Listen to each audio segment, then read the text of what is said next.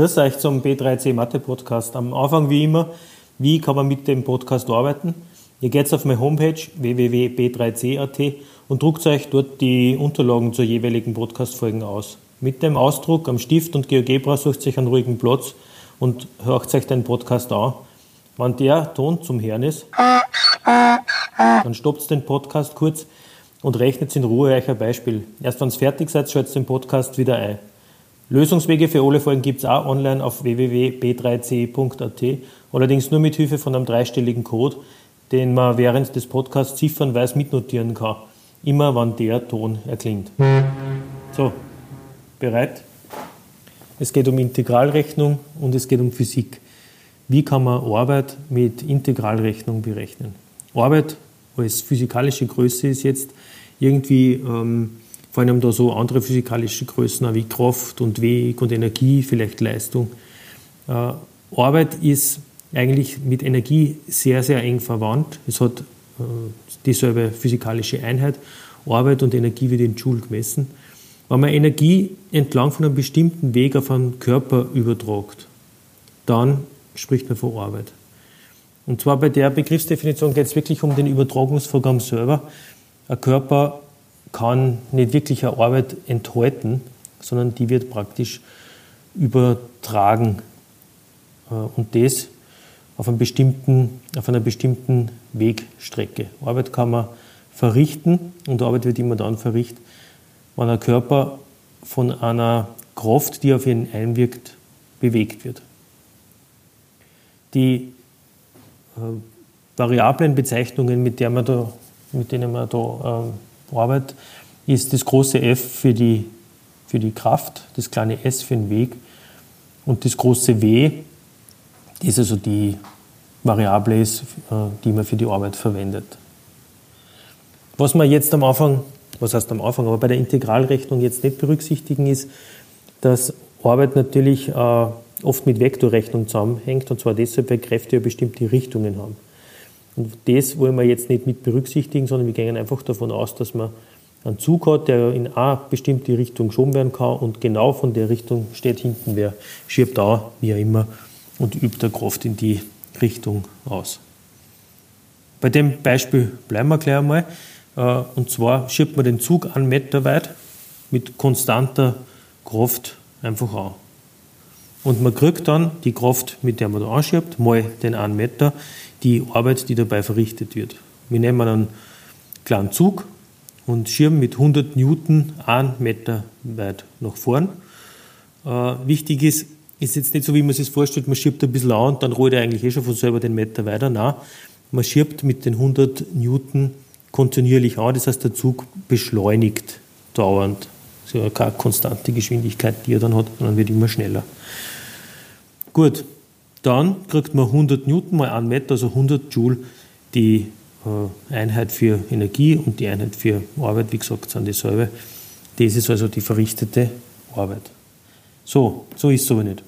Weil natürlich äh, bleibt die Kraft nicht konstant, mit der man einen Zug anschieben kann. Aber der Mensch, der da bei dem Zug anschiebt, wird am Anfang voll stark anschieben und dann wieder irgendwann eingehen. Beim ersten Meter vielleicht schafft er es nur mit 100 Newton, dann äh, wird er eh schon schwächer und beim zweiten Meter hat er dann nur 70 Newton und dann geht es so weiter. Und dann sieht man schon, man muss irgendwie die Wegstrecke da erster, zweiter Meter unterschiedlich behandeln. Beim ersten Meter haben wir es jetzt erst schon ausgerechnet, 100 Newton für den ersten Meter sind 100 Joule, beim zweiten ist er nicht mehr so kräftig, 70 ähm, Newton für den zweiten Meter äh, insgesamt 170 Joule Arbeit verrichtet, ja. Aber man sieht schon, das wird so nichts werden. Weil natürlich nimmt die Kraft von dem Typen jetzt nicht äh, stufenweise ab.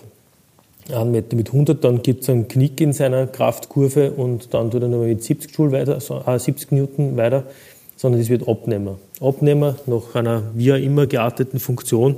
Unten habe ich jetzt einmal eine aufgezeichnet und man sieht, was man da eigentlich angestellt hat schon. Das orange Rechteck, das da zeichnet ist, äh, ist vom Flächeninhalt her das, was man eigentlich als Arbeit versteht. Es ist 1 Meter breit und es ist 100 Newton hoch.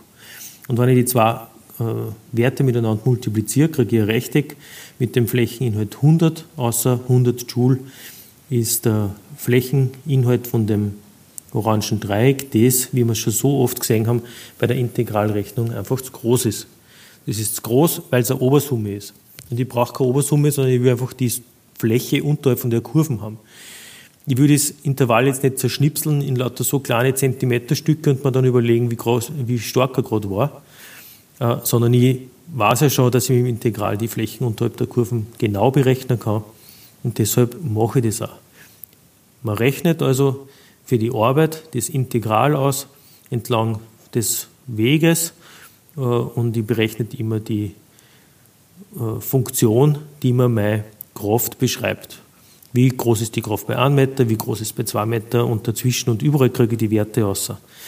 Das Integral von 0 bis 2 der äh, Kraftfunktion war dann tatsächlich jetzt das, was man an Arbeit verrichtet hat, mit einer kontinuierlich sinkenden Kraft.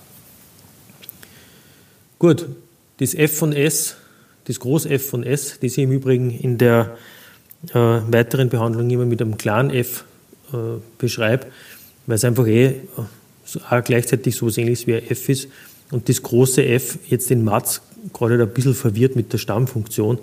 Jetzt bringe ich das aus und das kleine f soll immer die Funktion sein, die die Kraft zu einem bestimmten zurückgelegten Weg angibt. Bevor wir aber zum ersten Beispiel kommen, äh, gibt es die erste Ziffer zum Entschlüsseln vom Lösungs-PDF und das ist 2. Also das erste Beispiel, welche Arbeit wird geleistet, wenn der Mensch, der halt zwei Meter jetzt den Zug anschiebt und die Kraft lässt jetzt so nach, wie wir es ungefähr umeinzeichnet haben, nur jetzt haben wir die Funktion konkret gegeben. 15s hoch 3 minus 45s Quadrat plus 100. Dann schaut es so aus, wie es dort aufgezeichnet ist. Sinkt also ein bisschen ab bei den zwei Meter. Und was ist zum Tun? Gar nicht viel. Ich nehme die Funktion, die die Kraft ähm, äh, ja, berechnen lässt zu jedem eingesetzten Wegstreckenteil und integriere das von 0 bis 2 nach s und ich kriege dann nach dem ganz normal ausgeführten Integral, äh, indem ich die Grenzen einsetze, die Obergrenze minus die Untergrenze, die 0 ist, wo also nicht viel passiert, kriege ich außer 140 Joule an Arbeit, die jetzt so ähnlich wie wir das Beispiel da oben gerechnet haben, tatsächlich verrichtet worden sind. Natürlich geht das mit GeoGebra genauso, braucht man gar nichts erklären dazu. Die Fläche unterhalb der Kurven kann man leicht berechnen. Ich muss einfach nur wissen, was ich gerade tue, äh, dass ich tatsächlich jetzt mit einer Funktion arbeite, die man die Kraft jeweils, wenn ich S einsetze, äh, äh, außerbringen lässt. Für solche Kraftbeispiele gibt es ein paar verschiedene Orten. Eins haben wir jetzt eh schon gesehen, das ist also sowas, was mit äh, dem Bewegen von einem bestimmten Körper zu tun hat. Es gibt Beispiele, die das Hooksche Gesetz ausnutzen, ähm, nämlich das, dass man äh, mit der Federkonstante äh, Kraft herauskriegt mit der, mit der Stauchung oder Dehnung einer Feder. Oder eine ganz andere Richtung geht in Richtung Gravitation, auch Anwendungsgebiet von dem Ganzen das Gravitationsgesetz gibt die Kraft an, die auf den Körper wirkt, wenn er von einem äh, anderen Körper mit der Masse m angezogen wird. Ja, alles kein Problem. Gibt es gleich die zweite Ziffer zum Entschlüsseln vom Lösungs-PDF und die ist 0. Erstes Beispiel mit einer Federspannung. Ich mache zuerst eins, dann kommt ihr dran. Man hat eine elastische Feder gegeben, die Federkonstante ist 120 Newton pro Meter und die wird von einem unbelasteten Zustand um 25 Zentimeter äh, vorher äh, wird gespannt auf einen Zustand mit 10 Zentimeter und das bedeutet, dass ich das Integral dieser äh, Kraftfunktion, die, die da oben gegeben ist mit dem Huckschen Gesetz, einfach ausrechnen muss. Ich habe K mal S K ist dann die 120 äh, Newton pro Meter, also beziehungsweise minus KMS zum Einsetzen. Und ich kriege das Integral von, Achtung, es sind Zentimeter geben, auf jeden Fall von 25 auf 10 Zentimeter. Ähm, die Stauchung der Feder wird durchgeführt und ich mache ab dem Zeitpunkt, ab dem ich meine Kraftfunktion ins Integral eingesetzt habe, eigentlich physikalisch gar nichts mehr. Ich widme mir nur der Mathematik. Aus dem S wieder S Quadrat, das halbe kommt nach vorne, die Grenzen werden eingesetzt und es kommt aus 3,15 Joule. Gut, dann in der Reihe. Das dritte Beispiel geht wieder um eine Feder, wieder dasselbe Gesetz, äh, das die Kraft berechnen lässt und es geht um jetzt äh, Verhältnisse, ähm, um wie viel sich die Arbeit, die man verrichtet, an der Feder verändert, wenn man Federkonstante oder die Auslenkung der Feder verändert. Die Lösung, die dabei rauskommt, es ist einmal im Verhältnis 1 zu 2, nämlich wenn man die Federkonstante verdoppelt, dann verdoppelt sie auch die verrichtete Arbeit. Wenn man den Weg verdoppelt, der zurückgelegt wird, also wie die Feder gestaucht wird, dann vervierfacht sie die verrichtete Arbeit. Das ist die Lösung von dem Beispiel und wie gesagt, der genaue Lösungsweg steht im Lösungs-PDF. Ein Satellitenbeispiel nur von mir, dann eins von euch. Ein Satellit mit einer Masse von 1500 Kilo wird in einer Umfang, äh, Umlaufbahn von 36.000 Kilometer von der Erdoberfläche entfernt. Ähm, was muss man für Arbeit verrichten, um den dorthin zu kriegen? Wieder, ich brauche das Gravitationsgesetz. Ähm, ich sehe oben schon eigentlich ähm, einbaut gewesen, die Gravitationskonstante. Oberhalb vom Bruchstrich sind die zwei Massen, die von der Erde und die Masse von dem Ding, das äh, von der Erde angezogen wird. Und unterhalb vom Bruchstrich steht die Entfernung von dem Objekt vom Erdmittelpunkt.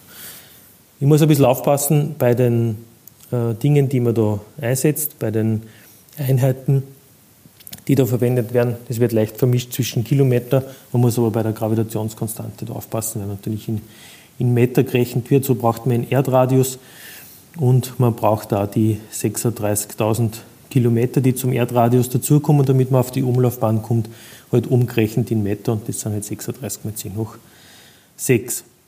Dann passiert aber wieder nichts mehr. Man kann sogar vor das Integral außer ziemlich die ganzen äh, Konstanten herausziehen, weil die Erdmasse, die Gravitationskonstante, die Masse von dem Satelliten, das ist ja alles konstant. Eigentlich bleibt nur 1 durch r Quadrat im Integral drinnen stehen. Das ist das, was integriert wird. Es kommt also außer minus 1 durch r, was beim Integrieren rauskommt. Die anderen Konstanten bleiben einfach Fahrt vorn stehen. Und ich kriege äh, als Auswertung dann nur mehr diese 80 Gigajoule, außer wenn ich die Obergrenze und die Untergrenze einsetze. Gut, dann zum Üben, so geht es halt am besten, das Beispiel für euch.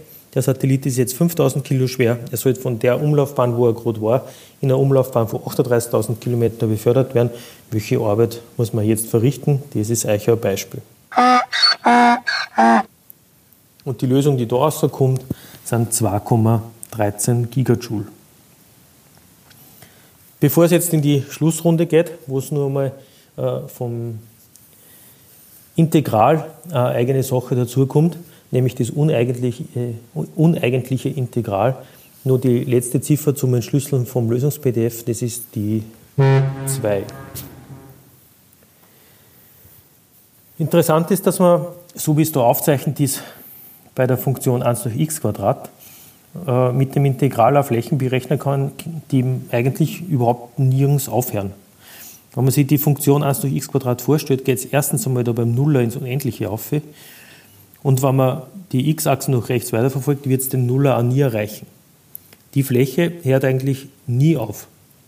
Trotzdem, wenn ich das Integral der Flächen von 0 weg bis unendlich um, bis ganz weit rechts äh, berechne, dann sehe ich, dass das nicht eine unendlich große Flächen wird, sondern tatsächlich einen begrenzten Flächeninhalt hat. Nicht ganz äh, unschräg, dass eine Fläche, die unendlich groß ist, äh, einen Flächeninhalt besitzt, der aber begrenzt ist. Das braucht man dann gleich, wenn man eine Sache berechnen, nämlich die Fluchtgeschwindigkeit, damit wir da bei dem Satellitenthema irgendwie bleiben und nichts Neues anreißen. Wenn man berechnet, wie schnell man ein Objekt von der Erde senkrecht nach oben losballern muss, damit es letztlich die äh, Erdanziehung äh, völlig verlässt und dann selbstständig ähm, weiterfliegt, gibt es eine bestimmte Mindestgeschwindigkeit, die man mitgeben muss, dass das praktisch, dass das Teil tatsächlich die Erde verlassen und nicht wieder zurückplumpst auf den Boden. Äh, die Rechnung natürlich funktioniert wieder, wenn man für physikalische Dinge äh, nicht mit überlegt. Das heißt, für Raketen können wir es noch nicht ausrechnen, weil es einfach schon eine Bedeutung hat, wie groß ist die Reibung oder wie ist das, wenn sie die Erden eigentlich dabei weiter draht. Lassen wir aber dabei weg. Also die Fluchtgeschwindigkeit, wir nehmen jetzt äh, irgendein Teil mit der Masse m und berechnen die Fluchtgeschwindigkeit von der Erde. Wir wissen eh schon, wie man das mit der Arbeit, die man verrichtet, oder ausrechnet. Wir nehmen die, das Gravitationsgesetz vom Erdradius jetzt bis ins Unendliche. Also man sieht da beim Answer, ist jetzt als Obergrenze unendlich eingesetzt. So ein bisschen schräg, aber wir werden gleich sehen, das geht eigentlich gar nicht so schlecht. Wenn man das äh, Gravitationsgesetz jetzt hinschreibt, vom Erdradius bis ins Unendliche, das Gravitationsgesetz, da wieder die ganzen Konstanten nach vorn, das G, das ME, das M und so weiter. Und habe dann im Integral nur mal das 1 durch R Quadrat stehen. R hoch minus 2 ist leichter zum Integrieren. So dass, wenn integriert ist, daraus kommt minus R hoch minus 1. Oder nur mehr eine Zeile 1 durch R. Da muss ich Obergrenz minus Untergrenz rechnen. Obergrenz einsetzen, super, ich muss unendlich einsetzen. Ähm, unendlich einsetzen ist mathematisch gesehen natürlich ein Scherz, kann ich nicht machen. Aber was tue ich, wenn ich 1 durch r habe und ich setze bei dem r eine riesig große Zahl ein, dann weiß ich, was der Grenzwert ist, wenn die große Zahl dann so groß wird, dass ich es überhaupt nicht mehr packe.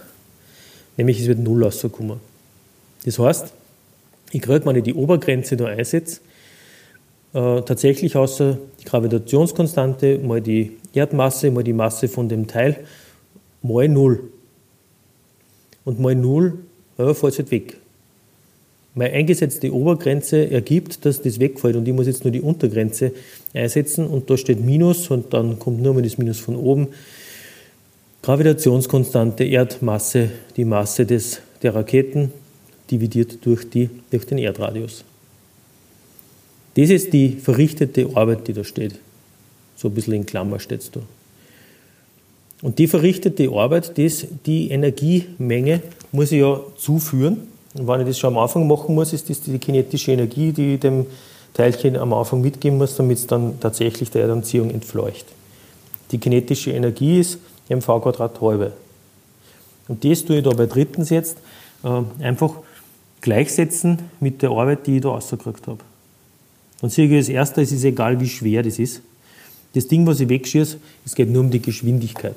Es ist egal, ob ich von einer Patronenkugel oder von einer Rakete rede. Die Geschwindigkeit ist für die Erde immer gleich. Und wenn ich das umforme, die Gleichung, dann kann ich das auf v ist gleich bringen. Also der Zwarer kommt auf die rechte Seitennummer und dann nur die Wurzel. Dann steht die Fluchtgeschwindigkeit für ein Objekt, das sich von der Erde weg abfeuert, ist 11.200 Meter pro Sekunde. Da haben wir jetzt ein uneigentliches, ich sage es nur am Schluss, Integral verwendet und damit außer der Anwendung von Integralrechnung für die Arbeit auch noch mathematisch gleich was dazu erklärt. Das war's wieder. Die Verabschiedung ist wie immer kurz. Bis zum nächsten Mal auf B3C.